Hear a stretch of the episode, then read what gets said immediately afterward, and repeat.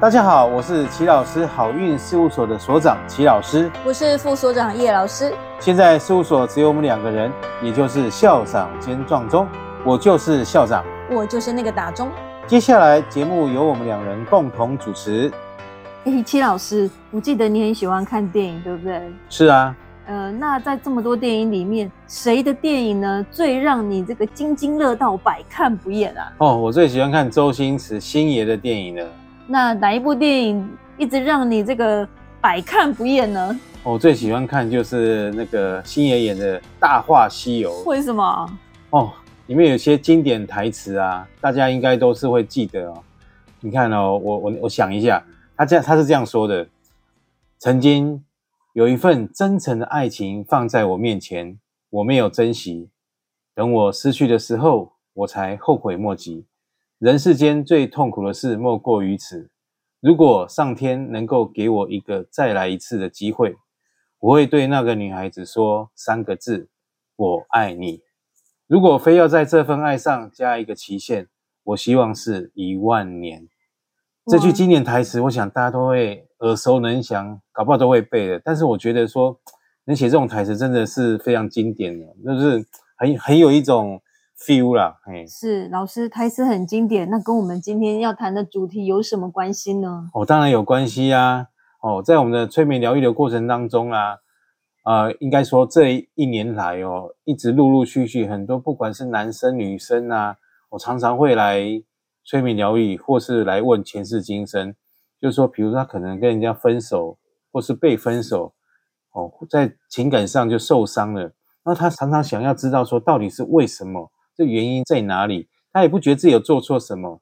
那有时候甚至于说两个人都很相爱，但是就不知道为什么就会一直吵架，或甚至于说发生很多事情，让他们没有办法去厘清到底为什么会有这种行为模式。那不知道齐老师你在催眠疗愈回溯前世今生的这一些案例中，是否也有一些凄美浪漫的故事可以跟我们分享呢？有哦，我想到啊。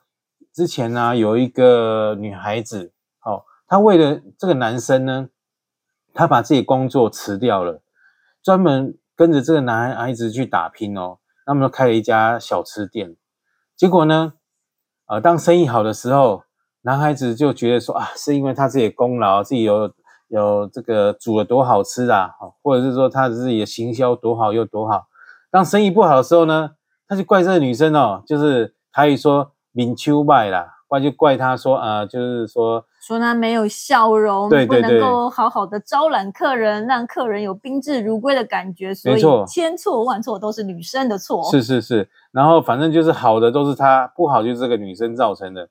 然后这个日子就这样过了，然后差不多一两年之后呢，终于撑不下去了，生意越来越差，最后决定把这个店顶让。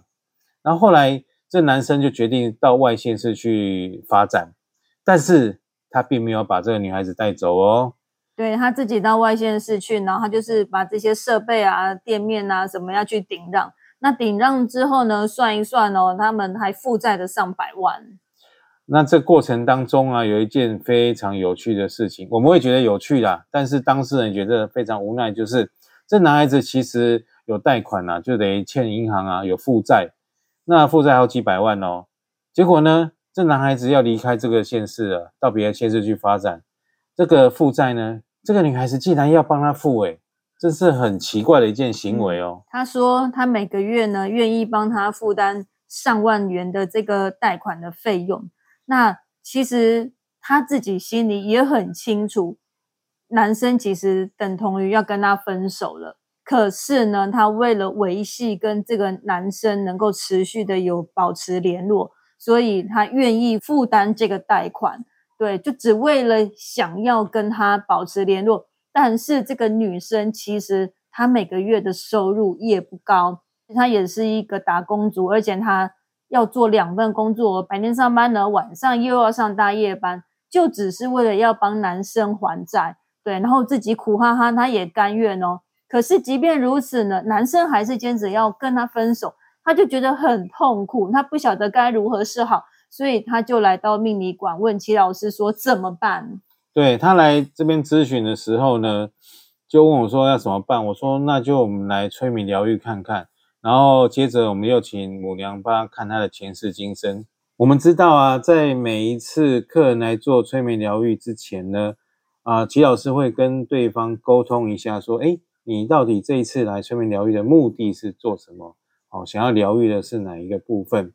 那在沟通的过程当中呢，这个女主角呢，当然她自己心里非常的清楚，知道说。她不应该这样子来帮她付这个贷款，好或欠款的部分，但她说她真的是没有办法，哎，她没有办法控制自己的行为模式，所以她就受不了，所以她一直上网去找资讯，看有哪个老师可以帮她。后来在啊 Google 搜寻之后呢，他觉得哎齐老师这边还不错，他就过来找齐老师。所以他来之后呢，那我听了他这些陈述之后，我就跟他说，我们就来进入你的潜意识看看，看看你的潜意识到底发生了什么事情。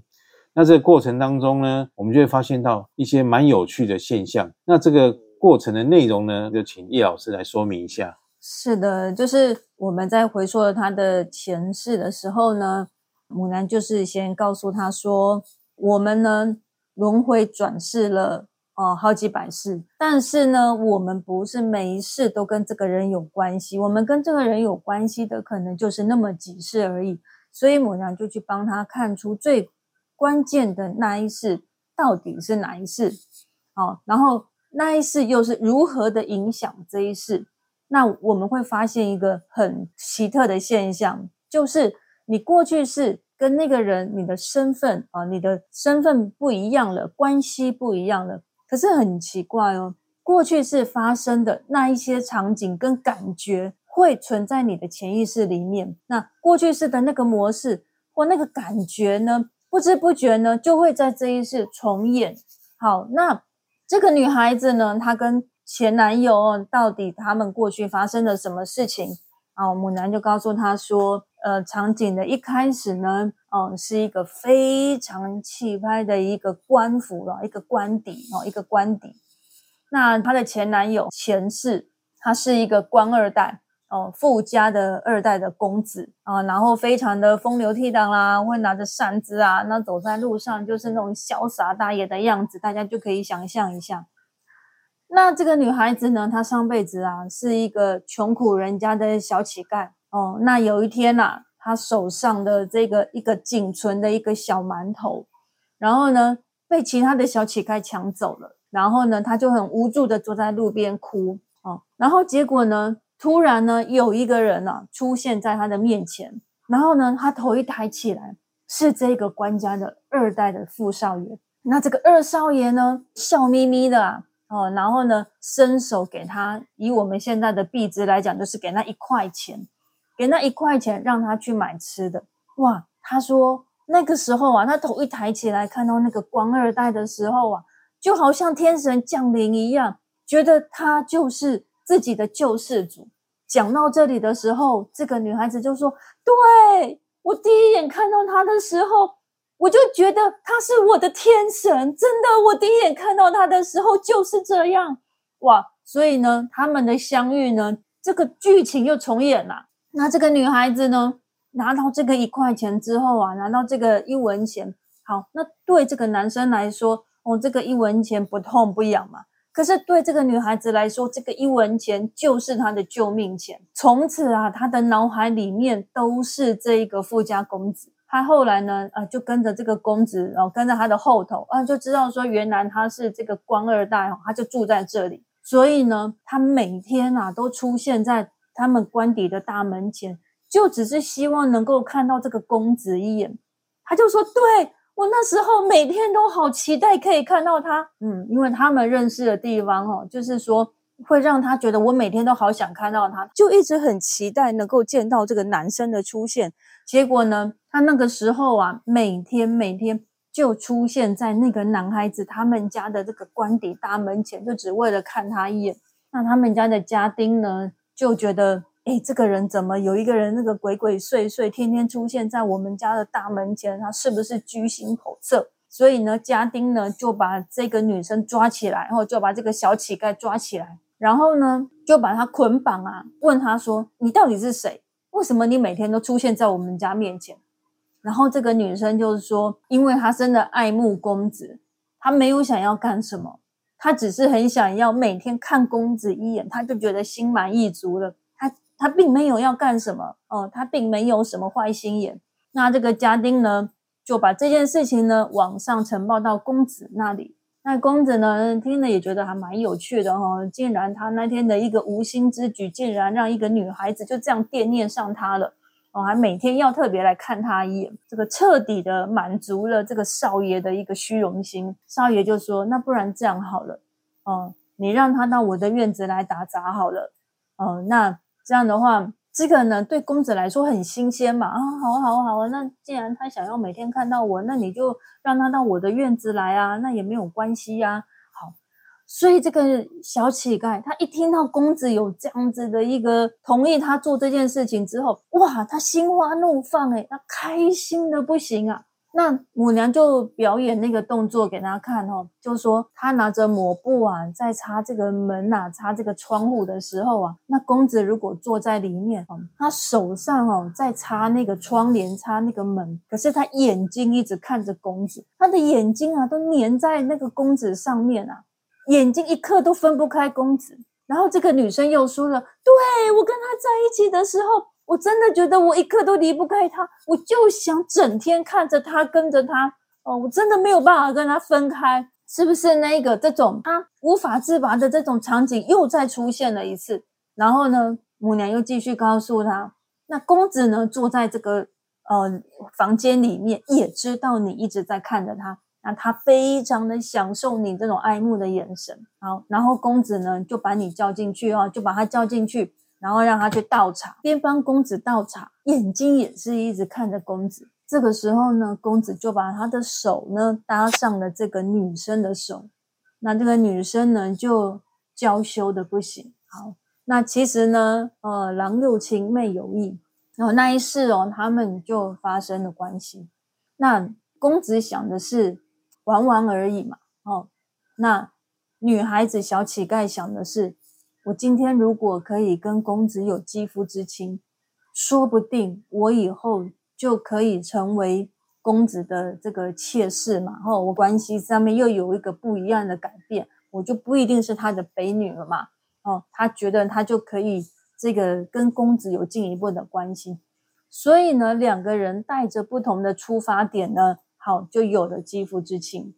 嗯，那有了肌肤之亲之后呢，没有多久。女生呢就发现自己怀孕了，那她非常的高兴，她就去跟公子说她怀孕了。公子听了以后没有比较高兴，脸色铁青。公子就说：“嗯，你没有资格生下我的小孩。”啊，就给了他一笔钱，然后把他赶走。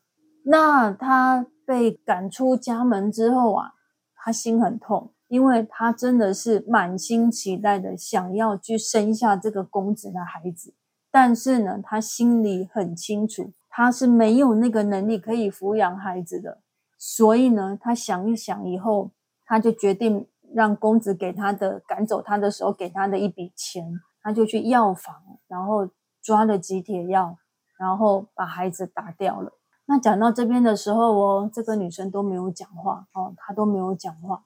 那后来呢，哦，回到前世，这个女孩子，这个小乞丐，她把孩子拿掉了。那公子呢？虽然把他赶出家门，其实一直都有派这个家丁，然后去盯着他的一举一动，哦，看他在干什么。然后后来家丁回报他说，这个小乞丐呢，哦，他很识相的自己把孩子拿掉了。哎，那公子也觉得他很上道嘛，就又同意让他回去当卑女伺候他。但是呢，这一次再回去的时候呢？他的心境已经完全不同了，他心里很清楚，知道自己跟公子就是天跟地的差别，自己永远不可能跟他平起平坐，永远不可能成为他人生的一部分。那这个是他心里最大的遗憾。所以那时候哦，前世的他许了一个愿望，他说：就算我跟公子不能天长地久，如果有来世的话。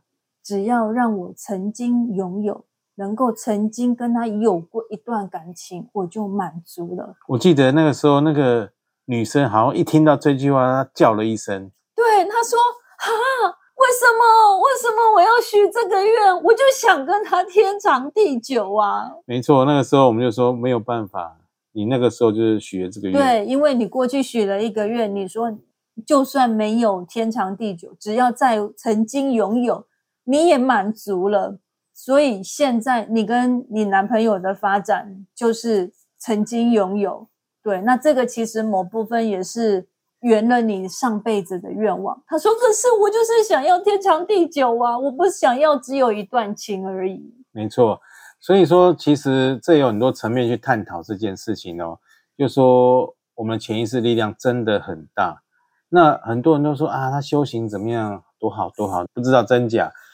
修行的好坏是在你往生那一念哦，所以说你在往生那一念，你的恩怨情仇、爱恨情仇，你怨谁恨谁爱谁，当你执执着在哪一个部分呢？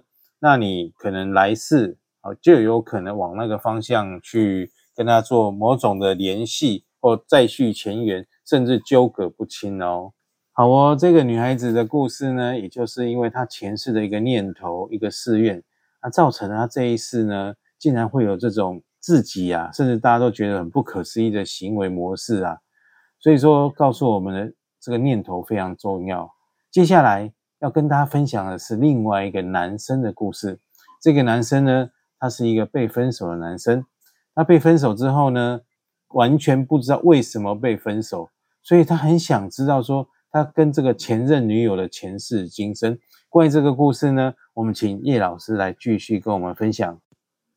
好哦，那这个男生呢，他来的时候呢，是因为他跟前女友分手了，心很痛啊。那照他的说法是呢，他跟这个女生啊已经认识很久了，他们的缘分啊从国小就开始了。那他其实呢，从国小的时候呢就很暗恋这个女生，那但是呢，呃，因为没有缘分在一起嘛，两小无猜啊。那所以呢，毕业之后呢，大家就有很长一段时间没有联系。那因缘际会呢，他们在几年前呢相遇了。那相遇了之后呢，诶，彼此可能对彼此都很有好感啊。所以呢，这个缘分重新牵起呢，然后他们两个人就交往了。那可是呢，这个缘分也没有很久啊，两三年之后他们就分手了。那他就觉得很奇怪，为什么他跟女朋友的缘分这么浅？所以他就想要来看前世今生。好，那母娘同样告诉他，他跟他最有关系的那一世呢是姐妹的关系。那她是姐姐，然后前女友是妹妹。那不同的是，他是正妻生的小孩，那女朋友呢是小妾生的妹妹。那这个呢，他是正妻生的嘛？吼，然后所以呢。他天生拥有很多的资源，哦，家族特别的器重他，爸妈也特别的器重他。那这个妹妹呢不一样嘛，哦，她是小妾生的，她本身呢就比较没有那么多的资源。可是这个妹妹她很聪明哦，每次只要父亲出现在她面前的时候，她就很会甜言蜜语，很懂得怎么样呢去讲一些好听话，去巴结爸爸，然后去笼络爸爸，让爸爸呢就特别的喜欢她。好。那这个男生呐，也就是这个大姐，一切都看在眼里哦。可是他大姐呢，有他大姐的范儿嘛，对不对？所以他呢就很不屑妹妹的这个行为哦，他也很不屑去做出跟妹妹一样争宠的行为，他就冷眼看着妹妹啊，在那里好像在那里呃耍一些什么动作啊，然后他就很不屑啊。好。那但是呢，他自己在那里不屑的时候，妹妹可不是这样看他这个姐姐的。这个妹妹就认为说，你空有一个正妻的女儿这样子的一个地位跟资源，可是你却不会好好运用哦，你只会在那里啊，然后呃什么觉得自己很了不起啊，然后呃把自己的那个架子端的那么高啊，哦，好像以为自己很了不起的样子。其实呢，在妹妹看起来，妹妹反而。背后是嘲笑他的妹妹，会觉得说：“你明明有那么好的资源，一手好牌，可是你却打坏了你自己手上拥有的好牌哦。”所以妹妹是这样子看他的。好，那这时候母娘就问这个男生啊：“你的前女友会不会觉得你常常把事情搞砸？就是事情没有那么样子的困难，或者是事情的状态其实是很好处理的？”可是偏偏你就能够把好事变成办坏事，好的处境变成哎把事情搞砸了。所以你前女友呢，会常常觉得你办事不利。他就问这个男生说：“你前女友是不是常常对你有这样子的一个意见？”然后他就点点头，他承认表示有这件事。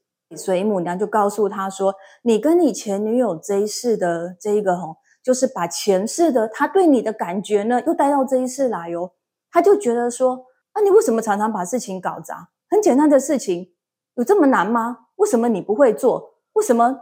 明明就是很好去处理的事情，你就是可以把它搞得乱七八糟的。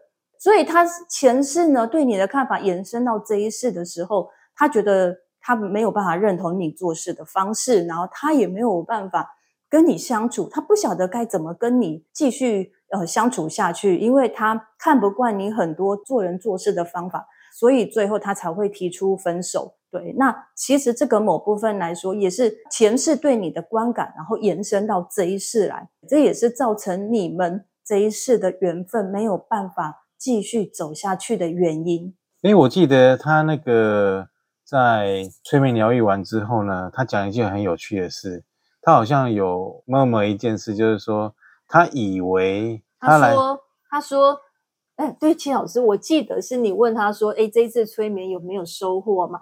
然后他就跟你说：“呃，我觉得好像跟我原本想象的不太一样。”然后我就很好奇问他说：“啊，你原本以为来这边你会看到什么，或是听到什么呢？”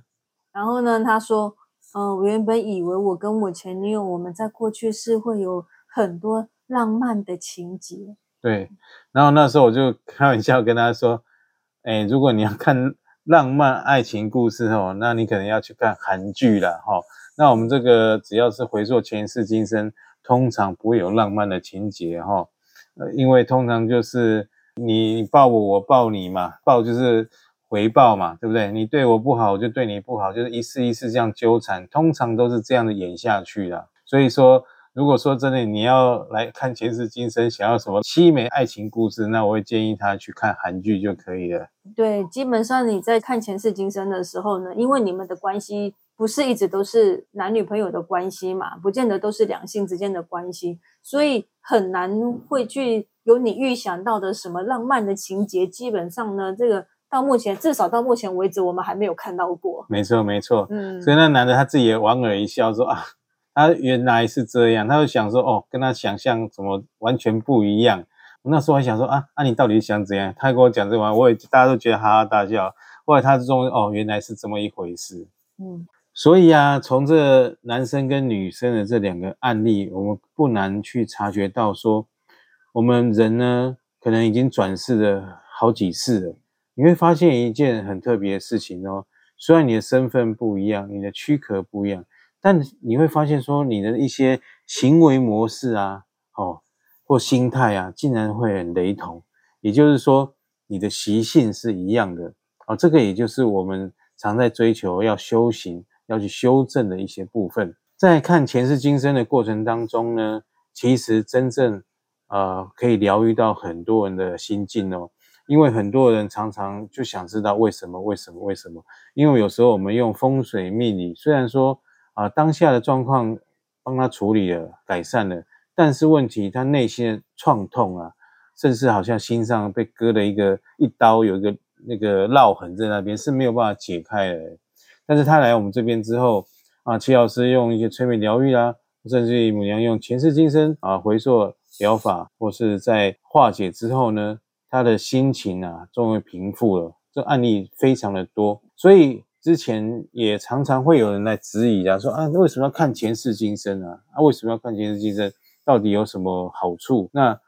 还甚至有人会认为哦，误以为啦，甚至于有的催眠师说啊，看前世今生就是那他说什么要认命哦，对，他说看前世今生就是在认命了哈啊，其实完全不是哦，啊，完全不是，为什么？因为我们在回溯前世今生的过程当中，其实以我们齐老师风水命理馆在做的，就是说回溯之后呢，我们会帮他做一个去面对过去的创痛或事件，然后。